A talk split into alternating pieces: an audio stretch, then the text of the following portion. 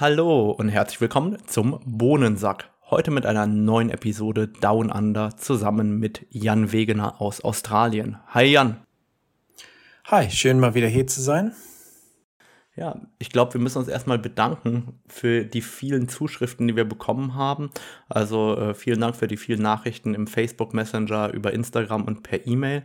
Und wir haben eine Lösung präsentiert bekommen für den ähm, CF Express Kartensafe. Nämlich gibt es da eine Lösung von Pelicase.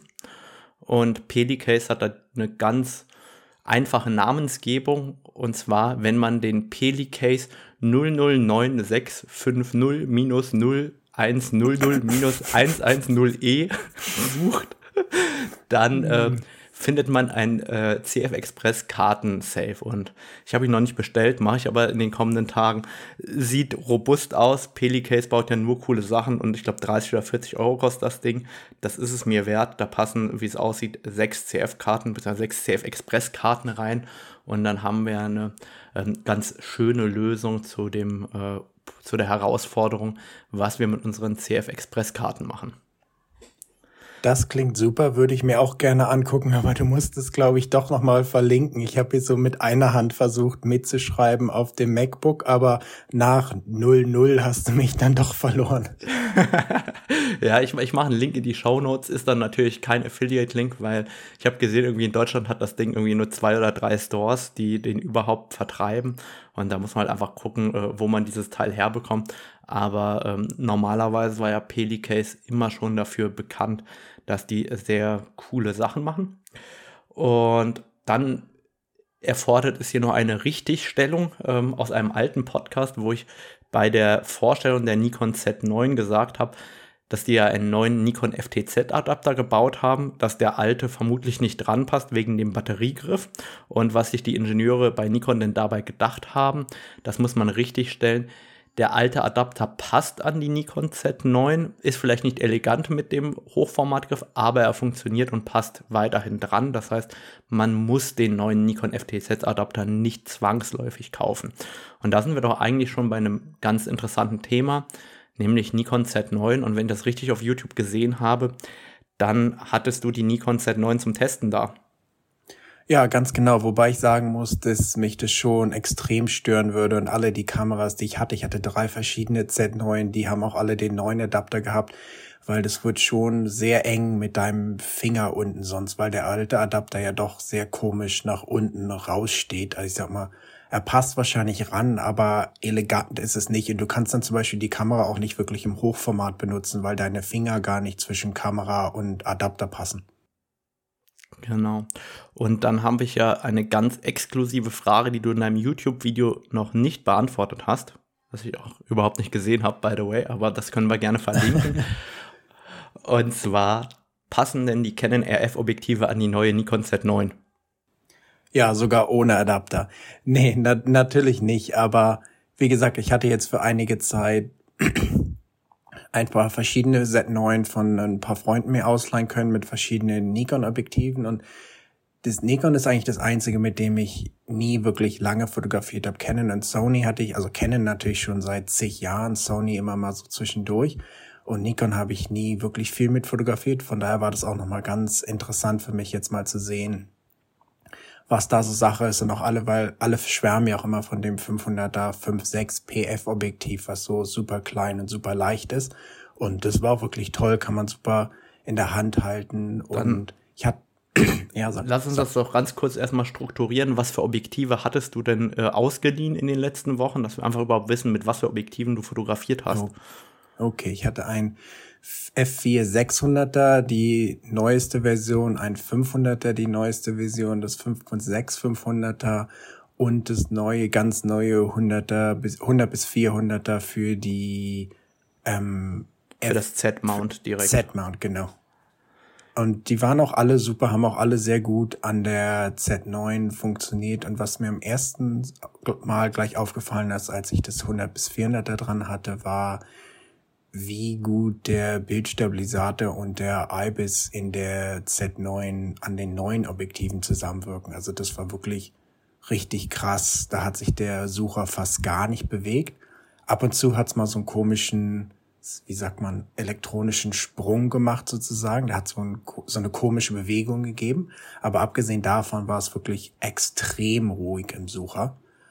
Und das fand ich schon sehr beeindruckend. Mit den älteren Objektiven, da funktioniert der IBIS nur bedingt oder gar nicht.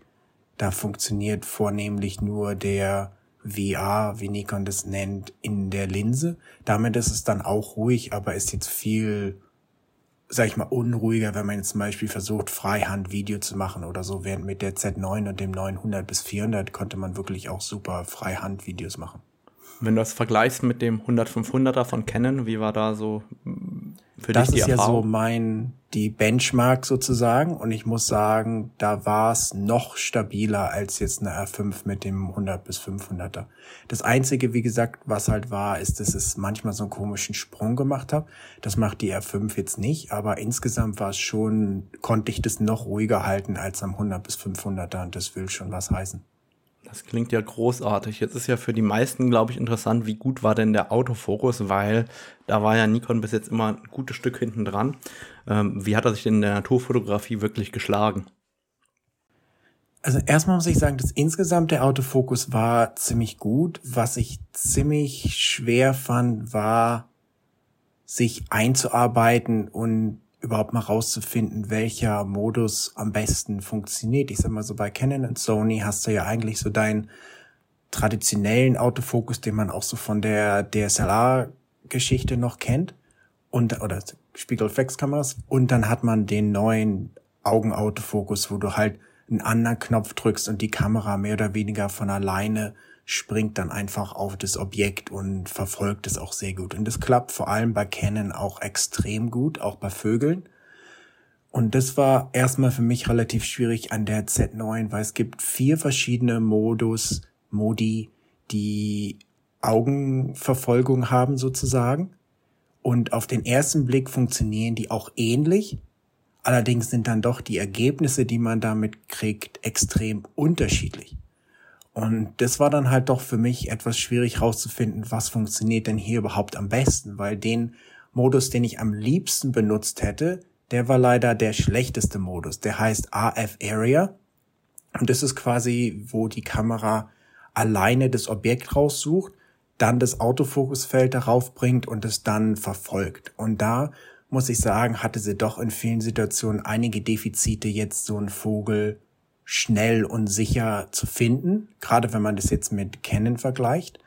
Wo es viel besser funktioniert hat, ist, wenn man erst ein Autofokusfeld aktiviert hat, den Vogel selbst anfokussiert hat sozusagen, der, so der Kamera gesagt hat, fokussier mal dahin. Und dann hat man auf dem anderen Knopf dieses 3D-Tracking aktiviert und dann hat es auch super das nachverfolgt und so. Das heißt, insgesamt war es schon sehr gut, aber es war deutlich schwerer das so einzustellen, rauszufinden, was jetzt wirklich am besten funktioniert. Interessanterweise ist das ja auch die Methode, die ich bei Canon meistens nutze, dass ich quasi einmal alle Autofokusfelder aktiviert habe und da ein Autofokusfeld habe, mit dem ich das Motiv anvisiere und es dann tracken lasse. Weil manchmal hast du diese Situation, dass du das nicht machst, äh, wo, also wo du gar kein AF-Feld vorwählst und dann greift er sich ja auch manchmal nicht das Motiv raus, das du gerne tracken würdest. Zumindest ging es mir öfter mal so.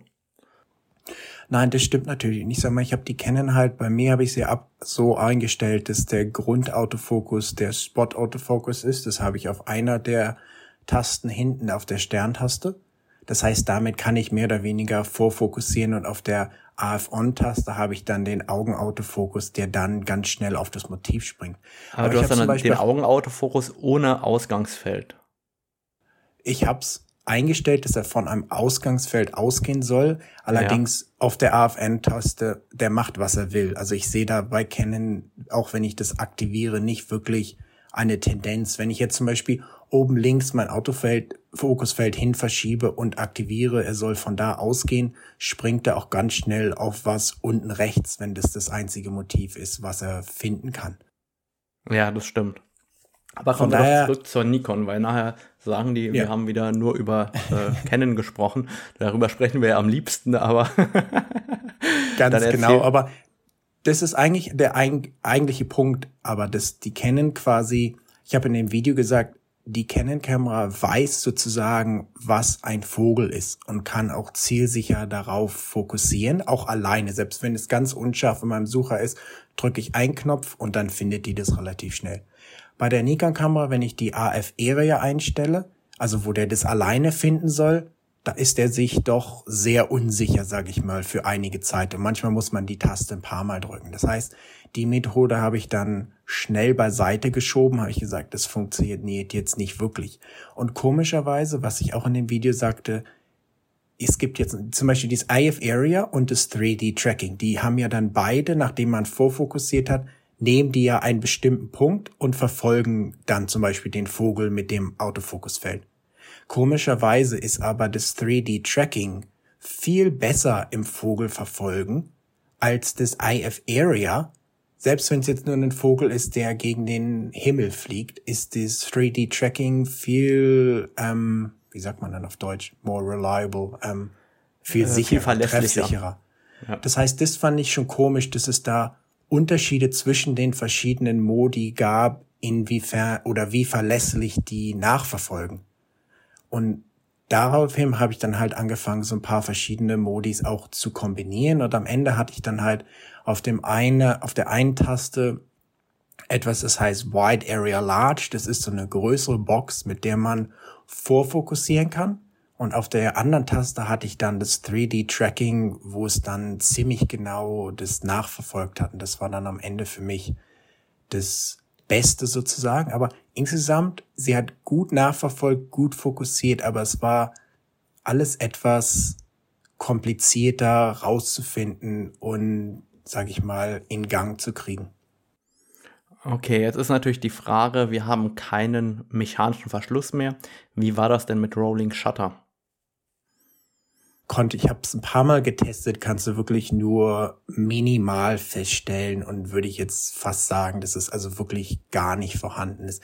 Manchmal, wenn du jetzt einen Vogel hast, ich denke mal, ich habe jetzt keine Kolibris hier in Australien, das wäre so der ultimative Test sozusagen, weil da an der R5 zum Beispiel, da sind die Flügel doch fast im Kreis schlagen, die bei so einem Kolibri und gehen in alle Richtungen sozusagen.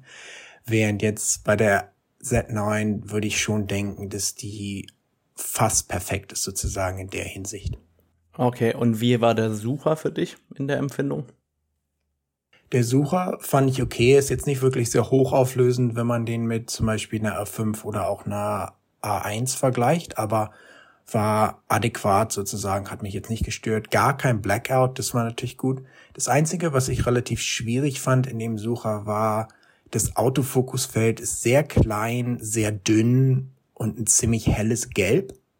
Das heißt, für mich persönlich fand ich das immer ziemlich schwierig, wenn man jetzt einen gelben Vogel hatte oder einen weißen Vogel, der gegen den Himmel geflogen ist oder insgesamt eine helle Szene, war es manchmal ganz schön schwierig zu sehen, wo mein Autofokusfeld überhaupt ist. Man kann das umstellen im Menü, dass wenn die jetzt den Fokus ergriffen hat sozusagen, dass es dann auf grün umschwenkt. Da konnte man das ein bisschen besser sehen, aber insgesamt hätte ich mir da doch irgendwie eine Farbe gewünscht, die etwas leichter zu sehen ist bei einigen Objekt, bei einigen Motiven. Ja, aber das kann man ja leicht per Firmware-Update nachrüsten. Ja, wäre den super. Sucher ja nicht. Ähm, wenn du sagst adäquat, merkt man den Unterschied wirklich oder merkt man ihn gar nicht? Also äh, ich habe ja die R6 und die R5 lange zusammen benutzt und mit der Zeit habe ich so in der Sucherlupe schon immer den Unterschied gesehen zwischen den beiden, aber so richtig störend fand ich das nicht. Also der R6-Sucher ist zum Beispiel nach wie vor ein guter Sucher. Die Frage ist, wie gut ist denn der Z9-Sucher dafür, dass das die Flagship-Kamera ist? Also ich muss sagen, die einzige Kamera, wo ich den Unterschied sehe, ist, wie du auch sagst, wenn man jetzt zwischen R5 und R6 hin und her geht, wo ich, wo es doch bei der R6 deutlich mehr so pixelmäßig aussieht, jetzt mal ganz krass gesagt. Nicht, ist nicht so in Real Life, aber um das am meisten zu beschreiben, ist es so, dass es schon etwas pixeliger oder computerartiger aussieht. Wenn ich jetzt zwischen Z9 und R5 hin und her bin, habe ich jetzt wirklich keinen Unterschied gesehen. Also der Sucher fand, war wirklich gut, war groß und hell und könnte ich mich jetzt nicht drüber schweren oder würde sagen, es hat jetzt so ausgesehen, als hätte die Auflösung nicht ausgereicht. Das ist doch super. Und dieser Verschluss, der ja fällt quasi als Sensorschutz, ist der denn jetzt wirklich schön schnell, also deutlich schneller als bei Canon und bei Sony? Inwiefern meinst du, wenn, wenn man jetzt die Kamera ausschaltet? Genau, weil bei Canon dauert es ja immer so ein bisschen, bis der mechanische Verschluss runtergeht. Bei äh, Sony ist es ja ähnlich. Jetzt ist das ja kein mechanischer Verschluss, sondern äh, wirklich nur ein Sensorschutz. Ist der denn schneller? Also ich habe es jetzt nicht direkt getestet, aber ich hatte jetzt so das Gefühl, dass es ähnlich ist wie an einer R5. Okay, weil ich bin ja immer noch genervt davon, wie lange das dauert beim Extender wechseln dass wenn ich den Extender reinmache, wie lange ich warten muss, bis der mechanische Verschluss halt wirklich runtergefallen ist und ich äh, sinnvoll Objektive wechseln kann. Ja, da hast du natürlich auch immer noch die IS-Problematik dann auch und dann ist es ja in der Regel doch schon ausgeschaltet oder nicht. Oder machst du es einfach, ziehst du es einfach ab, wenn der Autofok, wenn der IS noch läuft? Also wenn ich nur den Extender reinmache, mache ich das mit laufendem Bildstabilisator. Ähm, aber wenn ich das Objektiv wirklich wegpacken würde, dann nicht. Aber äh, wenn ich ja direkt wieder Strom drauf gebe, dann schwingt er direkt sich wieder ein. Von daher ähm, ignoriere ich das beim Extender-Tausch und ähm, bei den RF-Objektiven an sich ist es ja so, die kannst du ja im laufenden Betrieb abnehmen. Die haben ja eine andere Arretierung. Das heißt, die sind ja schwebend gelagert, diese ähm, Bildstabilisierung. Und dieses Problem hast du ja an RF-Objektiven nicht mehr. Die kannst du einfach abmachen und die wackeln ja immer, unabhängig davon, ob du die Kamera sauber ausgemacht hast oder nicht. Das ist ja nur ein Relikt aus EF-Zeiten sozusagen. Stimmt, das ist nochmal ein guter Tipp und auch ein weiterer Grund, doch auf RF umzusteigen. Ja, aber es gibt ja nicht alles als RF und ich muss zugeben, es gibt doch das ein oder andere EF-Objektiv, das ich einfach von der Charakteristik auch nach wie vor liebe und behalten werde, aber ähm, das, die, die kann man an einer Hand abzählen und die anderen, da steigt man eben mit der Zeit auf RF um, wenn man professionell fotografiert. Aber kommen wir nochmal zurück zur Z9, weil wir, wir driften ja immer wieder ab zu kennen. Wie hat dir denn das Handling insgesamt gefallen, außer jetzt dem für dich umständlicheren Menü, wobei der Nikon-Fotograf das ja auch über, den Can über die Canon-Kamera sagen würde. Wie war denn so insgesamt das Handling, das äh, Gefühl? Wie, wie hat dir das denn gefallen? Auch wie hat das 100-500 gefallen? Ähm, wie, wie war da so dein Feeling? Also so insgesamt fand ich die Kamera auch sehr gut. Sie hat sehr viele Knöpfe, die man auch mit allem Möglichen belegen kann. Was mich etwas gestört hat, dass sie nur eine einzige Taste hinten hat, die man wirklich mit dem Autofokus belegen kann. Du hast quasi eine riesige, richtig gute AF-On-Taste hinten. Aber da ist nichts drumrum sozusagen. Da ist nur ein Rad und ein Joystick. Du kannst dann den Joystick mit Autofokus belegen, aber das fühlt sich einfach ganz falsch an und der wobble, wobbelt dann auch so in alle Richtungen sozusagen. Da verschiebt man da manchmal das Autofokusfeld. Das hat nicht so gut geklappt. Das heißt, wenn ich mit meinen zwei Autofokus-Methoden fotografieren wollte, musste ich eine auf die AF-On-Taste legen und dann muss ich entweder Back-Button-Focus ausschalten und einen Autofokus-Modus auf die, auf die ähm, Auslösetaste legen. Oder Nikon hat vorne, da wo deine Mittelfinger, Ringfinger und kleiner Finger sind, auch drei Knöpfe. Da kann man dann auch Autofokus-Modi drauflegen, was ich dann auch gemacht habe. Fand ich nur manchmal für mich jetzt zum Umgewöhnen zumindest schwieriger, jetzt lange Zeit mit meinem Mittelfinger zum Beispiel zu fokussieren. Das habe ich einfach nicht gemacht, fand ich etwas umständlicher. Aber insgesamt war das super. Mir fiel auf, dass die Kamera so relativ schwer ist. Zum Beispiel, wenn ich jetzt R5 mit Batteriegriff und 100 bis 500 in der Hand hatte und dann zu Z9 mit dem neuen 100 bis 400er gegangen bin, war es doch deutlich schwerer. Die Linse selber war sehr gut, wiegt, an, wiegt angeblich sogar weniger als das 100 bis 500er, aber ich glaube nur ein paar Gramm. Aber da hat man doch gemerkt, dass die Z9 jetzt deutlich schwerer ist als eine R5 mit Batteriegriff, was ja zum Beispiel und eine R3 ist ja glaube ich sogar leichter als eine R5 mit Batteriegriff. Also da habe ich einen kleinen Unterschied festgestellt. Es ist doch nach einiger Zeit deutlich schwerer sich in der Hand angefühlt hat. Aber insgesamt war es sehr gut. Es gibt ja auch den interessanten Modus dann 120 Bilder pro Sekunde. Da habe ich in meinem Video ja gesagt, da der kein RAW-Format anbietet, sondern nur ein 11 Megapixel JPEG-Image macht, ist es für mich nicht so interessant. Da haben mich dann hunderte Leute in den Kommentaren gleich angeschrien, das sei ja aber total geil für Sportfotografen. Also scheint es doch ein Modus zu sein, den Leute auch benutzen würden, weil für mich selber fand ich so lustig mal zu benutzen, aber habe jetzt nicht wirklich einen Verwendungszweck sehen können. Ich weiß nicht, ob ja, dir da was ins Kopf springt. Ja, also wenn, wenn ich so daran denke, äh, an einen Alexander Hassenstein, der mal hier im Podcast war, der schaut, in wie viel Sekunden seine Bilder sozusagen automatisch übertragen sind an die Agentur und die Agentur bearbeitet das. Und du kannst irgendwie besondere Szenen mit 120 FPS machen da reicht ja in der Anwendung auch ein JPEG. Für uns Naturfotografen, zumindest für mich, ich fotografiere ja auch immer RAW, fällt mir wenig ein, wo das wirklich cool ist. Aber natürlich, wenn du jetzt irgendwie einen eben ordentlich ausgeleuchteten Eisvogel hast oder so, der gerade am Fischen ist, da könnte ich mir auch vorstellen, dass man es mal mit 11 Megapixel macht, wenn der halbwegs formatfüllend ist und dann einfach mit 120 Bildern pro Sekunde drauf feuert. Ich meine, wenn man ein bisschen beschneidet und nur 8 übrig hat, dann reicht das ja trotzdem irgendwie fürs Magazin. Aber generell ähm, würde es mir wie dir gehen. Ich äh, werte die Z9 an der Stelle als eine Kamera, die eben 20 Bilder pro Sekunde macht mit RAW. Und ähm, da sehe ich die auch. Jetzt ist für mich natürlich die Frage, du hast schon äh, über JPEG gesprochen. Wie ist denn die Bildqualität im RAW? Also wie, wie stufst du die Bildqualität insgesamt ein? Weil das ist ja das erste Mal, dass ein ähm, Sensor an der Stelle für eine professionelle Kamera nicht von Sony, nicht von Canon gefertigt wird, sondern ähm, von TWS kommt. Jetzt ist die Frage, wie gut ist denn der Sensor wirklich?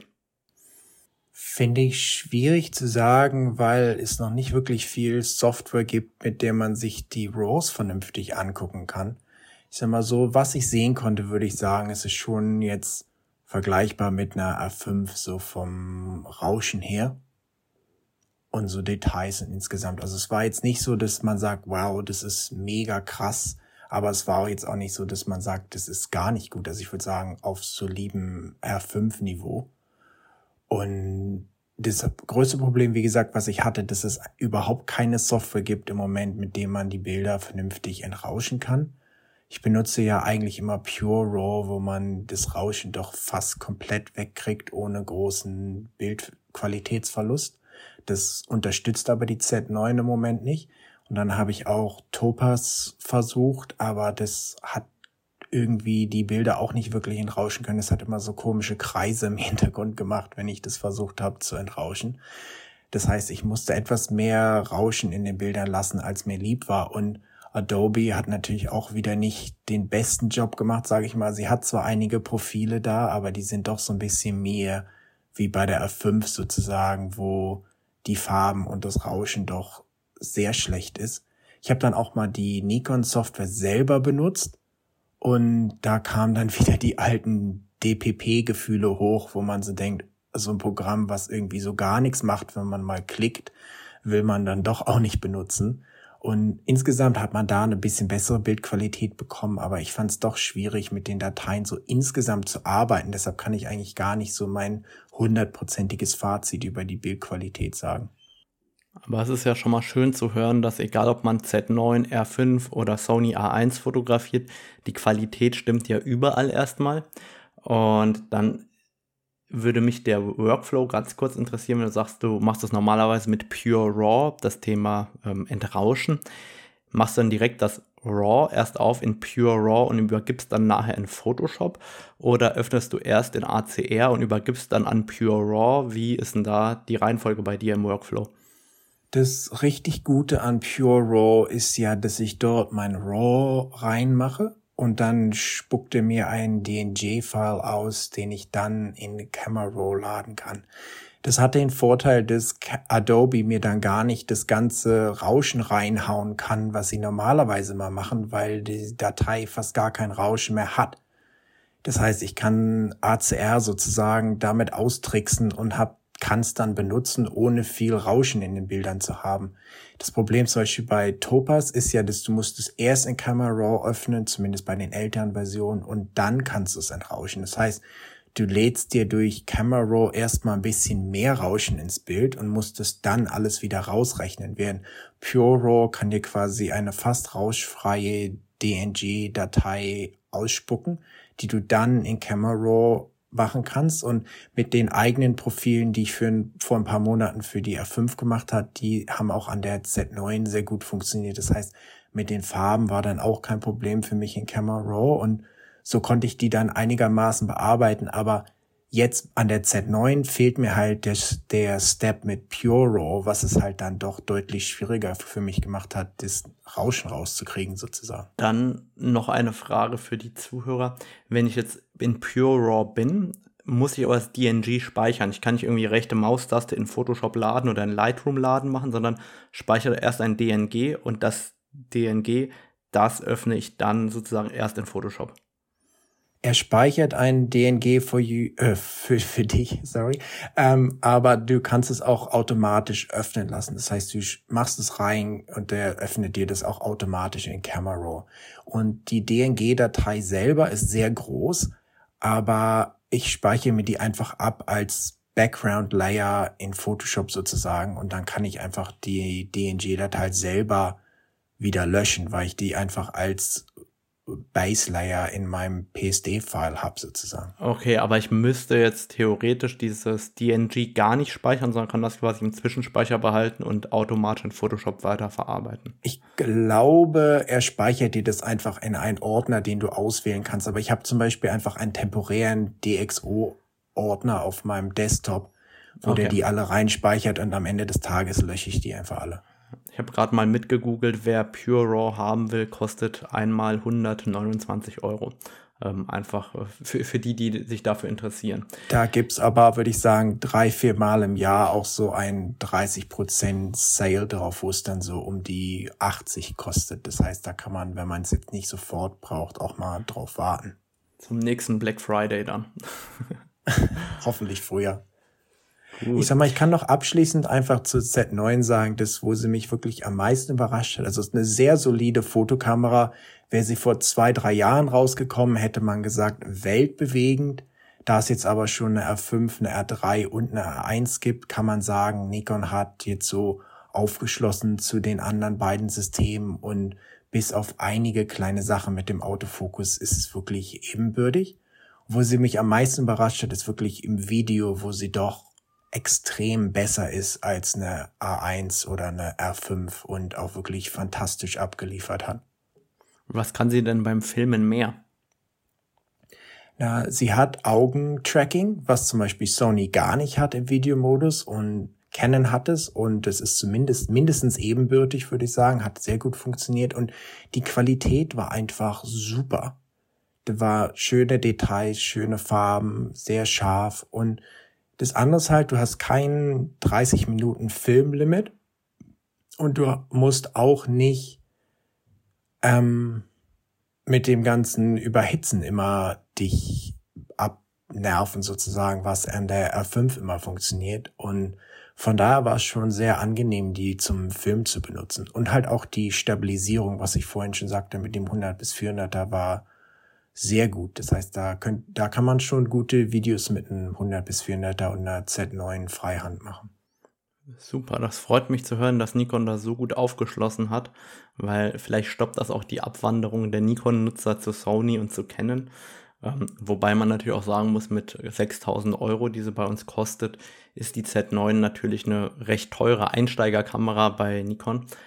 Aber man kann ja auch hoffen, dass dann äh, eine Z6 III oder eine Z7 III äh, wenigstens vom Autofokus auch so weit profitiert, dass man da endlich dann auch äh, Tieraugenerkennung und Augenerkennung hat, weil ich glaube einfach, dass da ähm, wirklich noch einige Nutzer abgeholt werden müssen von Nikon, die eben bei Sony im Endeffekt eine A7 3 bzw. eine A7 IV haben und Canon hat dann eine R6, das sind ja alles Kameras, die im Bereich um die zweieinhalbtausend Euro relativ viel liefern und da hoffe ich, dass Nikon auch nochmal nachliefert dieses Jahr, weil da glaube ich ist einfach der Sweet Spot irgendwo für die Leute, die sehr gerne fotografieren, ähm, aber eben auf der anderen Seite die Größe, das Gewicht und vor allem auch den Preis nicht äh, gerechtfertigt sehen bei den Profimodellen am Ende des Tages.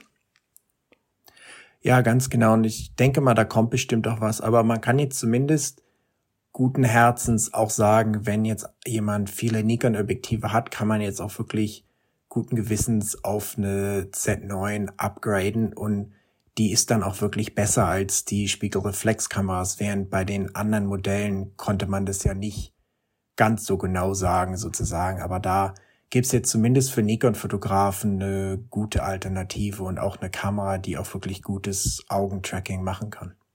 Jetzt habe ich noch eine Frage und erwische dich bestimmt auf dem falschen Fuß. Wie ist das denn bei den alten Nikon-Objektiven mit Stangenautofokus?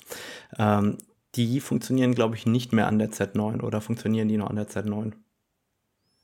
Da hast du mich ganz genau auf dem falschen Fuß erwischt, weil ich dir da gar nichts zu sagen kann. Dann liefere ich das im nächsten Podcast mal nach, weil äh, tatsächlich zum Beispiel das 200 mm Nikkor mit Blende 4, das äh, hat ja einen Stangenautofokus gehabt und es war ja auch ein sehr gutes Objektiv. Aber ich glaube, da gibt es halt einige Objektive, wo der Autofokus heute nicht mehr funktioniert, wo es einfach nicht mehr zeitgemäß ist.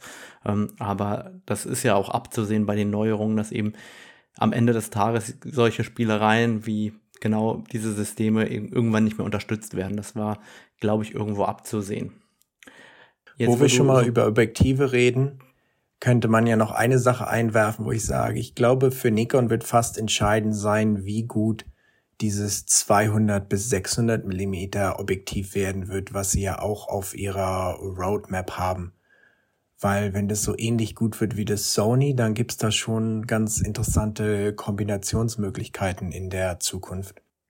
Ich finde das total interessant, weil die meisten 200 bis 600er Sony-Nutzer, die ich so im Bekanntenkreis habe, die irgendwann mal eine große Festbrennweite gekauft haben, die sind alle den Schritt gegangen, haben das 200 bis 600 irgendwann verkauft, das Sony 100-400 gekauft, weil es viel, viel kleiner ist als Zoom-Objektiv und haben dazu dann das 400er oder das 600er von Sony genommen, weil das 200 bis 600 ist, glaube ich, eher so die Einstiegsdroge in die Tierfotografie, wo viele sagen, okay, das kaufe ich mir jetzt erstmal als Allrounder.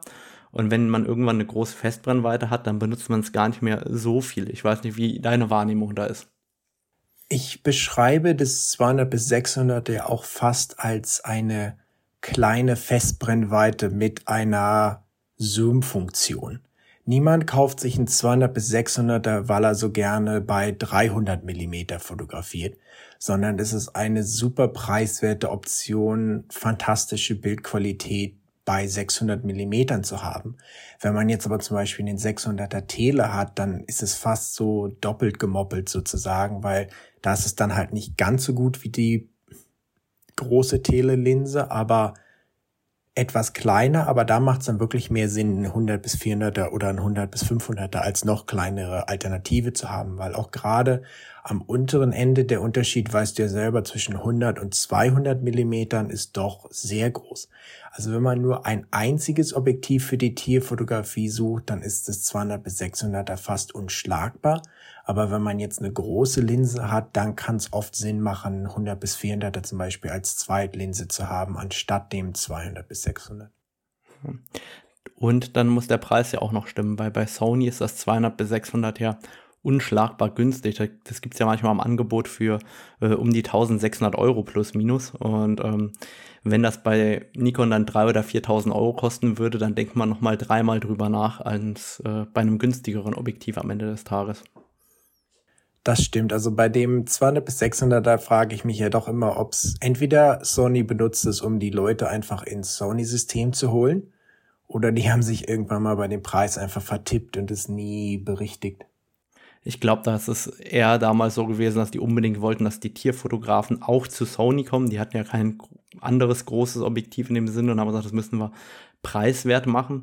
Und es hat halt seine Schwierigkeiten teilweise bei Gegenlicht. Das ist ein bisschen streulichtempfindlich, aber sonst ist es ja ein Objektiv, wo man sagen muss, für den Preis ist es halt echt äh, ziemlich genial geworden. Jetzt hast du ja viel über das Filmen gesprochen bei der Z9.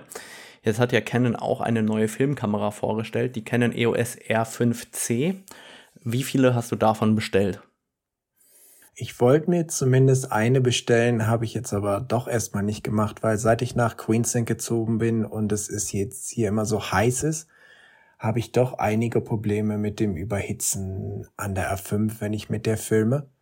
Und für mein letztes YouTube-Video musste ich beide meine R5 benutzen, weil die erste so nach der Hälfte der Zeit in Flammen aufgegangen ist sozusagen. Und dann habe ich mit der zweiten R5 es gerade über die Runden geschafft sozusagen. Das heißt, da habe ich dann doch eine Kamera, die unbegrenzt filmen kann, sehr ins Herz schließen wollen. Aber nachdem ich mir einige von den Details angeguckt habe, ist es doch eine Kamera, die leider nicht so ganz das machen kann, was ich gerne machen möchte, weil ich würde sie trotz allem gerne als Hybridkamera einsetzen. Wenn ich eine reine Studiokamera will, könnte ich mir auch eine C200 oder C300 oder sowas kaufen, weißt du? Ja, wobei eine C300 kostet ja gleich 10.000 Euro. Und ähm, ja, okay. die R5C ist ja sozusagen das absolute Einsteigermodell in der Videografie von Canon. Ja, das stimmt, aber so wie ich sie halt benutzen will, ich würde sie ja, ich muss die Kamera auch zum Fotografieren draußen benutzen und auch als Hybridkamera. Und wenn ich sie draußen benutze, benutze ich sie eigentlich immer freihand. Da kommen wir dann zum ersten Thema. Angeblich wegen der Kühlung konnte man kein IBIS in die Kamera einbauen.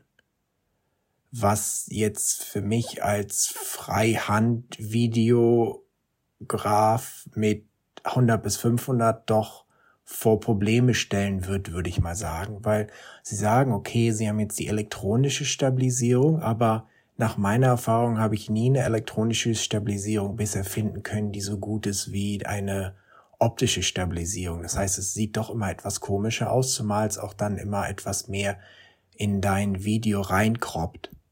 Und ja, ich glaube. Zweitens, nee, sag. Sag du, zweitens. Zweitens wollte ich noch sagen, so wie ich das jetzt gesehen habe, hat die ja für Video das Menü von den Cinema Cameras.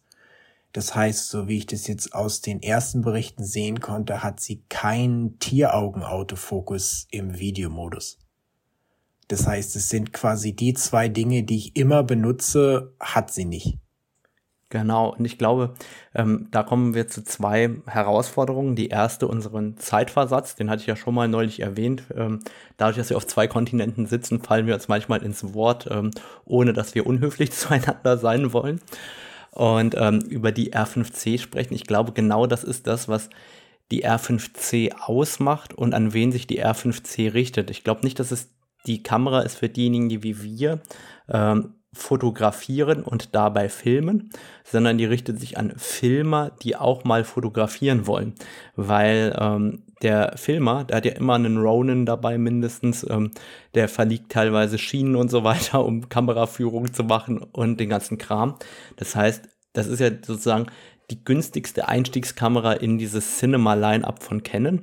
Und deswegen hat man quasi extra bekommen das Videomenü. Und das ist ja eigentlich genau das, was du nicht haben willst. Du möchtest ja gerne den IBIS haben, du möchtest ja gerne dein normales Menü haben.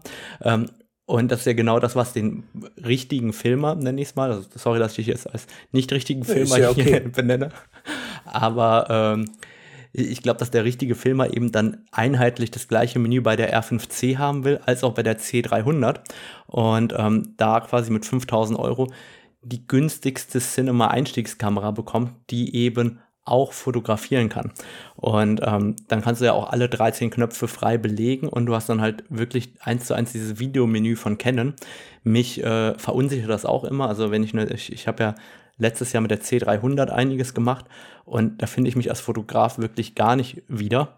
Ähm, aber als Videograf findest du dich halt in der R5 überhaupt nicht wieder. Und ich glaube, da ist es einfach sozusagen die Möglichkeit gewesen für Canon zu sagen, hier, da habt ihr eine Videokamera, mit der ihr auch filmen könnt. Und ich glaube, dass die für diesen Markt auch erfolgreich sein kann. Ich denke auch, wenn jetzt Leute sind, die wirklich auch viel andere Leute filmen, dann, wie du sagst, haben die auch mindestens ein so ein Gimbal-Head oder ein Käfig oder sowas mit dabei, wo einige Sachen, die mir jetzt Probleme bereiten, denen keine Probleme bereiten. Aber ich bin ja eher der, der filmt und fotografiert oder mich selber filmt. Und dann sind es halt doch Sachen, die mich extrem stören. Und die Frage ist halt, man hätte bestimmt doch irgendwie zumindest den Tieraugen-Autofokus auch ins das andere Videomenü integrieren können. Das ist ja doch eine Sache, die das Leben extrem erleichtert, wenn man jetzt mal freihand irgendwas filmen möchte. Es sei denn, sie haben mal gesagt, es wird eh keiner freihand filmen, dann ist auch egal. Ja, also ich, ich, ich kann mir halt beides vorstellen, weil wenn ich mir das anschaue, was wir gefilmt haben letztes Jahr, da kommen die Leute, mit denen ich gefilmt habe, wirklich mit kofferweise Festbrennweiten aus dem Cinema-Bereich, die ja alle auch komplett manuellen Fokus haben und ähm, machen da ihre Einstellungen mit. Und das unterscheidet sich halt zu dem, wie wir fotografieren und filmen, so krass. Also ähm, unterschiedlicher hätte es nicht sein können. Ständig habe ich gehört, halt, stopp, wir müssen noch mal nivellieren, wir müssen doch mal das einstellen. Äh, der, der Ronin funktioniert gerade nicht so, wie ich es haben will. Sekunde noch mal, lauf noch mal durch. Also da ist es so unterschiedlich, die Arbeitsweise, glaube ich, von denen, die halt Fulltime-Filmer sind, zu denjenigen, die halt ähm, eigentlich Fotografen sind, ähm, dass es echt äh, extrem Und unterschiedlich ist ich sag mal, da und diese zwei Extreme treffen halt dann doch in der R5C aufeinander. Und die Frage ist dann halt, kann man die wirklich vereinen oder werden am Ende die Videoleute einfach eine C202 oder die Fotografen einfach eine R5 dann benutzen? Ich sag mal, ich glaube, die Fotografen einfach werden Zeit einfach sehen. die R5 haben. Also ja. so, so wäre meine Einschätzung. Denke ich auch. Also wie gesagt, ich hätte mir gerne eine R5C gekauft, aber sie scheint einfach komplett ungeeignet jetzt so, wie ich filme. Ja. Naja, es ist auf jeden Fall spannend, dass äh, ich glaube halt auch, dass deswegen bei der R5C die Presse so ein bisschen negativ ist, weil äh, eben die Fotografen über die R5C meckern und nicht die Videografen sich zu Wort melden an der Stelle. Ich glaube, das ist Stimmt. halt auch die, die Herausforderung. Jetzt haben wir so viel über mich geredet. Hast du denn auch was in den letzten zwei Wochen gemacht? Ja, also ich war ja jetzt ähm, auf der Jury zum Aspherico. Wir hatten ja vorher drüber gesprochen. Das sollte ja live und in Person stattfinden in Italien. Dank ähm, der aktuellen ähm, Corona-Geschehnisse, das Wort wollten wir ja nie benutzen, bin ich nicht geflogen, sondern es hat am Ende online stattgefunden. Ich selber bin ja kein Freund von Online-Juries, das habe ich ja öfter gesagt, hätte ich von vornherein gewusst, dass es online stattfinden würde, hätte ich vermutlich Nein gesagt, aber äh, jetzt haben wir das Ganze online gemacht, letztes Wochenende, drei Tage lang, ähm, die ganzen Bilder durchgesprochen. Ich bin mit dem Ergebnis grundlegend auch zufrieden. Trotzdem, wie soll ich sagen, diese zwischenmenschliche Komponente bei einer Jury, wo man dann so richtig schön diskutieren kann und sich fast an den Hals springt, wenn das Ergebnis nicht stimmt. Das fehlt halt über, äh, über Zoom oder Teams oder wie man es auch mal macht. Das fehlt halt schon. Und ähm, diese persönliche Interaktion mit den Menschen bei so einer Jurierung, ich finde, die gehört halt einfach dazu, auch das Socializing drumherum. Ähm, und deswegen, das war natürlich schade, dass das jetzt ähm, nicht in Person stattfinden kann. Ähm, das vereinfacht die Ergebnisse tatsächlich auch massiv, habe ich das Gefühl, weil man sich teilweise vielleicht ähm, einfacher auf ein Ergebnis einigt, ähm, auch eher mal zum Thema Abstimmung greift in einer Jury als zum Thema Ausdiskutieren. Und wenn man zum Thema Ausdiskutieren greift, dann ist es oft so, dass du dann deine, ich, ich sag mal, jetzt haben wir zehn Favoriten, jetzt wollen wir den ersten, den zweiten Platz und dann einigt kann man sich überhaupt nicht einigen und geht wieder zurück und sucht da wieder Bilder raus und diskutiert die. Und dann kommt, glaube ich, ein ganz anderes Ergebnis raus unterm Strich. Ähm, ein diverseres und abwechslungsreicheres, als wenn die Jury eben online stattgefunden hat, wie es in dem Fall war. Natürlich konnte man es nicht anders machen, das ist kein Vorwurf, sondern einfach wieder diese Wahrnehmung, dass ähm, eine Jurierung in Person einfach, wie ich finde, ein anderes Ergebnis bringt, das ich persönlich ähm, eigentlich bevorzuge und hoffe, dass wir da auch nochmal hinkommen und nicht alle aus Kostengründen sagen, komm, dann machen wir es alles äh, online, weil natürlich ist für einen Veranstalter total cool, wenn er auf einmal nicht äh, fünf Leute hat, die Flug- oder Reisekosten haben, äh, nicht für drei Nächte Hotelzimmer hat für alle, nicht für, drei, nicht für fünf Leute immer was zu essen parat haben muss. Das ist ja doch ein Kostenapparat, der wegfällt. Und das macht ja auch den Wettbewerb insgesamt günstiger. Das heißt, viele Veranstalter werden mit Sicherheit probieren, in Zukunft die Jurierung online abzuhalten. Und dazu kommt noch, du kriegst halt oft auch die cooleren Juroren, wenn du sagst, wir machen es online. Weil ähm, wenn ich auf der anderen Erdhalbkugel sitze in Australien, ähm, dass du mal in der Jury online teilnimmst, ist ja für dich viel einfacher, als wenn du jetzt von Australien nach, was ich, nach Berlin fliegst und äh, dann in Berlin dich drei Tage in einen Raum einsperrst, um zu jurieren. Das stimmt. Und guckt man sich denn die Bilder grundsätzlich auch größer an oder auf einem Projektor oder einer Leinwand, wenn man das vor Ort macht? Ja, also das macht man auf jeden Fall und man guckt sich ja im Endeffekt in so einem Fall gar nicht mehr alle Bilder vor Ort an. Also wir hatten ja jetzt, ähm, glaube, nach der ersten Vorjury waren 16.000 Bilder übrig. Und die 16.000 Bilder haben wir im Dezember sozusagen, jeder Juror ist die nochmal durchgegangen für sich. Und die haben wir runtergekocht sozusagen auf 200 bis 400 Bilder pro Kategorie. Und das sind dann die, die überhaupt noch zur Diskussion stehen. Und jetzt aus diesen 200 bis 400 Bildern, da sucht man dann im Endeffekt die ersten zehn sozusagen raus. Und dann ist es auch manchmal so, dann sagen wir ja, ich verstehe dieses Bild nicht, zeig mir mal nochmal das RAW dazu, was hat denn der Fotograf dazu geschrieben, was ist denn die Message dahinter, weil ähm, das ist ja jetzt, jetzt stell dir so eine Kategorie Mensch und Natur vor und jetzt hättest du ein Bild, was weiß ich, von einem Pavian, der vor einem Zaun sitzt, keine Ahnung. Gab es jetzt nicht als Beispiel, das wäre jetzt das Bild. Und jetzt kann ja. die Message dahinter eine ganz starke sein, wo du rausgehen kannst, äh, wo dann wirklich Emotion dahinter ist und was da passiert und äh, das irgendein Projekt ist, das riesengroß ist oder die Message dahinter kann sein, ich war im Zoo. Und ähm, wenn man dann in diese Diskussion einsteigt, dann ist ja auch die Frage, okay, welche Nachricht verbinden wir, welche Story wird da nach außen transportiert? Und das ist ja alles Teil dieser Diskussion, weil ähm, du kannst ja entweder etwas fotografieren mit einer riesigen Message dahinter oder eben einfach sagen, upsi, ich habe auf den Auslöser gedrückt. Und ähm, das muss man ja auch irgendwo als Jury mit anerkennen, mit wahrnehmen, weil das ja natürlich auch eine Außenwirkung hat am Ende des Tages, was darunter steht unter so einem Foto. Das ist ein sehr guter Punkt. Und würdest du sagen, dass es durchaus auch, naja, sagen wir mal extrem gesagt, einen Instagram-Effekt gibt bei Wettbewerben, der, wo es online juriert wird, weil bestimmte Bilder auf kleineren Bildschirmen einfach anders wirken als jetzt auf einer großen Leinwand und man dann doch manchmal eher zu was hingezogen ist, was vielleicht größer im Bild ist oder etwas mehr, sagen wir mal, knallt auf einem kleinen Bildschirm? Also ich meine, ich habe ja selber die Bilder jetzt immer auf 27 Zoll hier laufen gehabt. Das heißt, das ist ja nicht ganz klein, dass man sagt, das ist ein Instagram-Effekt. Aber du hast zwei Effekte, die meiner Meinung nach ganz stark auftreten. Zum einen, dass natürlich die Bilder, die ein bisschen effektreicher sind, schon ähm, vielleicht weiterkommen würden als sonst, und zum anderen, ähm, also die in diesem Abstimmungsprozess, der jetzt eher, ich sag mal, demokratischer abläuft, das führt dazu, natürlich dazu, dass du in der Tendenz eher ein Bild reinbekommst, wo alle sagen, ja, das ist ganz gut, das, das ist schon okay. Ähm, und das ist vielleicht ein Bild, das, wenn man persönlich darüber diskutieren würde, gar nicht weit kommen würde, weil einem das Bild insgesamt keinem so richtig gut gefällt aber es ist halt okay. Und so schleift sich das irgendwie mit durch alle Runden und auf einmal ist es da, weil alle gesagt haben, ja, ist ja schon okay, so der Platz 8 ist schon okay.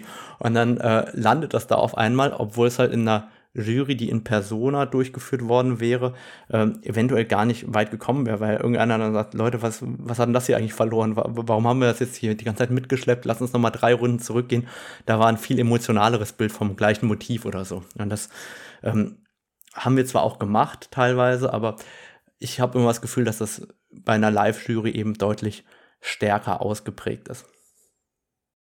Ja, das ist interessant. Gab es da auch irgendwelche Tr Trends oder Bilder oder Motive, die jetzt hervorgestochen sind oder gab es irgendwas, wo du gesagt hast, oh, nicht, nicht noch ein Krokodil oder Steinbock oder was weiß ich? Ja, also die, die, diese Motive gibt's immer, ja. So, äh, für mich ist Auerhahn immer ein perfektes Vogelbeispiel, weil ich den Auerhahn bis jetzt nur selten gesehen habe, wild und auch nie so ein richtig geiles Bild gemacht habe. Und es gibt immer so unheimlich geile Auerhahnbilder als Beispiel. Und diese Arten, ist es wirklich so, dass du manchmal Arten hast, die voll im Trend liegen und dann siehst du wirklich ganz viele Bilder. Oder dieses Jahr natürlich bei vielen Vulkanausbrüchen gab es auch richtig viele unglaublich gute Vulkanbilder von Island, ähm, als auch von ähm, anderen Inseln. Es war schon so, dass es da immer solche Trends gibt ähm, und das erkennt man auch. Aber ich muss auch ehrlich sagen, manchmal, also im Bereich andere Tiere, wie viele gute Spinnenfotos es gibt. Ich glaube, ich brauche nie wieder ein Spinnenfoto einzureichen gefühlt, weil e, e egal wie geil die sind, da denke ich so, boah, ey, schon wieder eine Spinne. Ähm, da, da nehme ich dann doch lieber eine Biene gefühlt. Also es ist schon so, dass es immer so äh, Motive gibt, die wirklich so ganz prägnant immer wiederkommen aus den verschiedenen Arten oder aus verschiedenen Regionen. Also auf Island, ich war ja noch nie auf Island, da gibt es diesen einen Strand, den Diamond Beach, und dann gibt es diesen anderen Strand, wo ähm, es immer diese schöne Spiegelung auf dem weglaufenden Wasser gibt, ähm, wo hinten diese Berge rausgucken. Jetzt wird jeder sagen, warum kennst du den Namen nicht, Rado? Wie gesagt, ich war noch nie da. Aber dort ist es wirklich so, diese Motive, die fallen ja so krass ins Auge und davon gibt es ja immer nicht nur ein Bild, nicht nur zehn, sondern dann sind halt 100 Bilder vom Diamond Beach da und dann diskutierst du das und diese Bilder, die langweilen dich halt auch dann irgendwann, obwohl es eventuell richtig, richtig gute Bilder sind. Also ich glaube, manchmal ist da so ein verspielteres, gutes Bild von dem Bach um die Ecke vielleicht auch mal mehr wert als äh, von einer Islandreise. Ja, macht Sinn. Ich meine, gerade wenn es auch so Motive sind, die jetzt auch ganz viel bei Fotoworkshops gemacht werden und so, dann hast du ja schon den Effekt, sage ich mal, dass sehr viele Leute sehr ähnliche Bilder machen, die dann auch sehr gut sind, aber dann halt gar keinen Seltenzeitwert mehr haben. Deshalb sind wir beide ja auch eher mal auf der Suche nach, sag ich mal, anderen Motiven oder einzigartigen Motiven, anstatt jetzt oft irgendwo hinzugehen, wo jetzt halt ganz viele Leute jeden Tag fotografieren. Kann man auch machen, machen wir auch. Da versucht man halt dann irgendwie ein etwas anderes Bild zu machen sozusagen. Aber insgesamt ist ja doch ein großer Anreiz auch, sag ich mal, was Neues zu erkunden oder was Neues zu fotografieren. Ja, und was immer wieder auffällt, ist am Ende, dass es darum geht, auch die passende Lichtstimmung zu seinem Motiv zu haben oder ähm, im Endeffekt auch das schöne, eine andere Perspektive zu suchen und da eben sein Bild zu machen und nicht nachzufotografieren, weil nur weil etwas erfolgreich war vor zwei Jahren, das wird vermutlich heute nicht mehr erfolgreich sein. Das heißt da eben auch immer nicht darauf zu schauen, was war vorher und quasi aus der Vergangenheit auf die Zukunft schließen, sondern lieber das machen, was man möchte und hoffen, dass das die Zukunft ist sozusagen damit kommen wir eigentlich auch zum Thema Wahrnehmung. Ich habe mir hier noch den Punkt als Notiz aufgeschrieben, ähm, Thema Wahrnehmung. Und ich hatte die Wahrnehmung, dass ich in letzter Zeit gar nicht fotografiert habe. Und dann habe ich mal tatsächlich mal die EXIF-Daten durchgeschaut und habe in den letzten zwei Monaten trotzdem 10.000 Fotos gemacht. Und ich habe mal insgesamt geguckt, ich habe im letzten Jahr 110.000 Mal auf den Auslöser gedrückt, also über 100.000 Bilder gemacht. Und muss feststellen, hey, der Output ist aber gar nicht so viel größer oder wie sonst. Also bei mir, ich verwende ja so 500 bis 600 Bilder aus den 110.000 Bildern. Das ist, wenn man nachrechnet, 0,5 Prozent in etwa. Das ist ja schon eine frustrierend schlechte Bilanz. Ich fühle mich damit ganz wohl. Wie, wie ist das denn bei dir? Wie ist denn deine Wahrnehmung? Wie viele Bilder machst du? Weißt du das zufällig? Also, ich hatte ja letzte Woche mal immer abends, tagsüber war ich immer fotografieren, abends Bilder gelöscht und ein Abend habe ich 12.000 Bilder gelöscht und die anderen Abende waren es so manchmal 2, 3, 4.000. Das heißt, ich habe mit Sicherheit eine ähnliche, ähm, sagen wir mal, Ballerquote, so wie, so wie du. Und ja, am Ende bleibt auch nicht viel übrig. Und ich habe immer so das Gefühl, die Wahrnehmung, es kommt immer so darauf an, wie viele so krasse Bilder man macht oder Bilder, die einen müssen gar nicht krass sein, sondern Bilder, die einen so emotional ansprechen, weil zum Beispiel auch jetzt mit dem Z9 Review und die letzten Wochen so, ich habe ganz, ganz viele Bilder gemacht.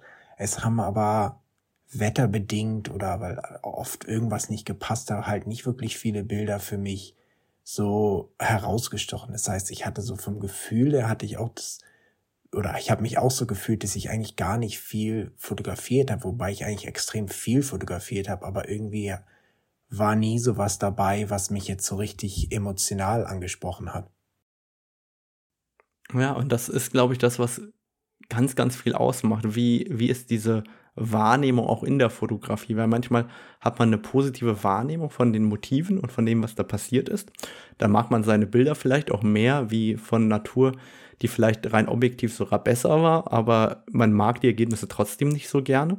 Und dann ist immer die Frage auch, wie viele Bilder man macht, weil, wie gesagt, meine Wahrnehmung, dass ich äh, in zwei Monaten, wo ich eigentlich nicht fotografiert habe, 10.000 Bilder gemacht habe, das war schon irgendwie viel, viel mehr, als ich gedacht habe. Ich habe gedacht, vielleicht habe ich 500 Bilder gemacht und dann ähm, waren das am Ende so viele. Und ich, ich habe einfach das Gefühl, dass diese Wahrnehmung doch immer eine ganz, ganz entscheidende Rolle für uns in der Fotografie spielt, als auch darin, wie wir unser, unseren täglichen Job am Ende auch empfinden. Weil ich habe im Moment auch diese Wahrnehmung, ich bin total dankbar, wie gut es im Moment läuft. Ich habe echt interessante Anfragen und coole Anfragen, über die ich früher, die ich früher vielleicht gar nicht bekommen hätte. Und ich freue mich da echt total drüber, wie, wie gut es im Moment äh, eigentlich in allen Bereichen läuft. Und äh, äh, auch an alle Zuhörer oder Mithörer, wie auch immer, vielen Dank, weil so verrückt wie es ist, das kommt ja auch immer über dieses ganze Netzwerk, das drumherum entsteht. Und da kommen dann auch ganz interessante Jobs zustande. Also ich habe jetzt zum Beispiel eine Anfrage aus Russland gehabt ähm, für Vorträge und dann ähm, habe ich gedacht, cool, Russland habe ich noch nie gesehen, mache ich direkt. Und das sind einfach Jobs, wo, wo ich vorher vielleicht gar nicht dran gekommen wäre. Und da bin ich im Moment echt total happy, dass so viele interessante Anfragen reinkommen, mit denen ich mich beschäftigen darf. Und das finde ich eigentlich im Moment echt voll geil. Nee, das ist ja auch super. Und ich sag mal, im Endeffekt ist ja die Wahrnehmung oder deine eigene Wahrnehmung oder wie man sich selber sieht, alles sozusagen, weil du bestimmst ja quasi, wie, wie du dich fühlst sozusagen. Wenn, du kannst ja theoretisch kannst du jeden Tag das Gleiche machen, aber an manchen Tagen findest du es richtig gut, und an anderen Tagen findest du es richtig doof. Und das Einzige, was sich wirklich geändert hat, ist so deine eigene Stimmung oder deine eigene Wahrnehmung. Und ich denke, wo ich auch immer dran arbeite, sozusagen, dass man auch einfach mal dankbar ist für das, was man schon erreicht hat. Ich weiß nicht, bei mir ist es immer so eingeprägt, dass ich immer mehr, mehr, mehr, mehr will, sozusagen. Ich mache ein richtig geiles Foto oder ein geiles Video und so mein nächster Gedanke ist, was muss ich denn als mein nächstes Video machen, sozusagen. Das heißt, manchmal treibt man sich auch so selbst vor sich her, sozusagen, und nichts ist immer genug sozusagen. Und da ist es doch auch ganz gut, mal so etwas zurückzutreten und auch mal zu sagen, ja, es ist ja schon cool, dass ich jetzt einfach so von der Fotografie her leben kann und eigentlich jeden Tag machen, was ich möchte, mehr oder weniger und auch gute Projekte machen kann und auch viele Leute habe, denen ich helfen kann durch YouTube-Videos zum Beispiel. Das heißt, es ist schon eine ganz interessante Sache. Ja, und ich glaube, das ist eben genau das Wichtige, dass man manchmal sich auch die Zeit nimmt, um ähm, wahrzunehmen, was man da geschafft hat, weil da bin ich auch richtig schlecht.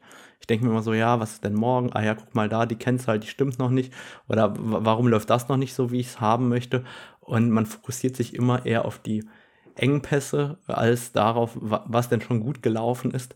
Und ab und zu sollte man vielleicht auch nochmal einen Schritt zurückgehen und einfach auch dankbar sein über die ganzen Kleinigkeiten, die doch den Alltag ja bestimmen, weil man hat ja nicht jeden Tag das krasseste Bild und das tollste Video, sondern die meisten Tage sind ja irgendwie durchschnittlich normal, wie auch immer.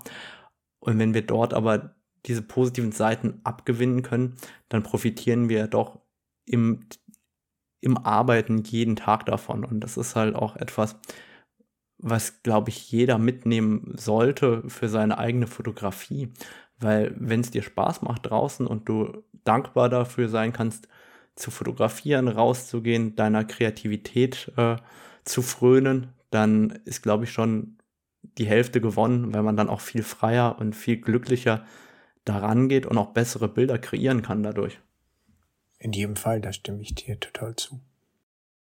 Super, dann lass uns doch die nächsten Punkte, die wir auf der Liste haben, ähm, in die nächste Podcast-Episode rübernehmen. Und dann bedanke ich mich, dass du dabei warst. Schön, dass ihr alle zugehört habt. Übrigens gibt es bei Spotify jetzt die Möglichkeit, Podcasts zu bewerben, äh, zu bewerten. Das hatte ich eigentlich ganz oben aufgeschrieben, habe ich vergessen. Sollte ich vielleicht beim nächsten Mal ähm, ganz am Anfang im Podcast sagen. Aber ihr könnt jetzt auch äh, bei Spotify Bewertungen dalassen, zumindest wenn ihr uns auf Spotify hört. Vielen Dank, Jan. Ja, war schön, wieder hier zu sein. Alle mal schnell auf Spotify gehen und bewerten und wir hören uns bald wieder. Bis dann. Tschüss. Ciao.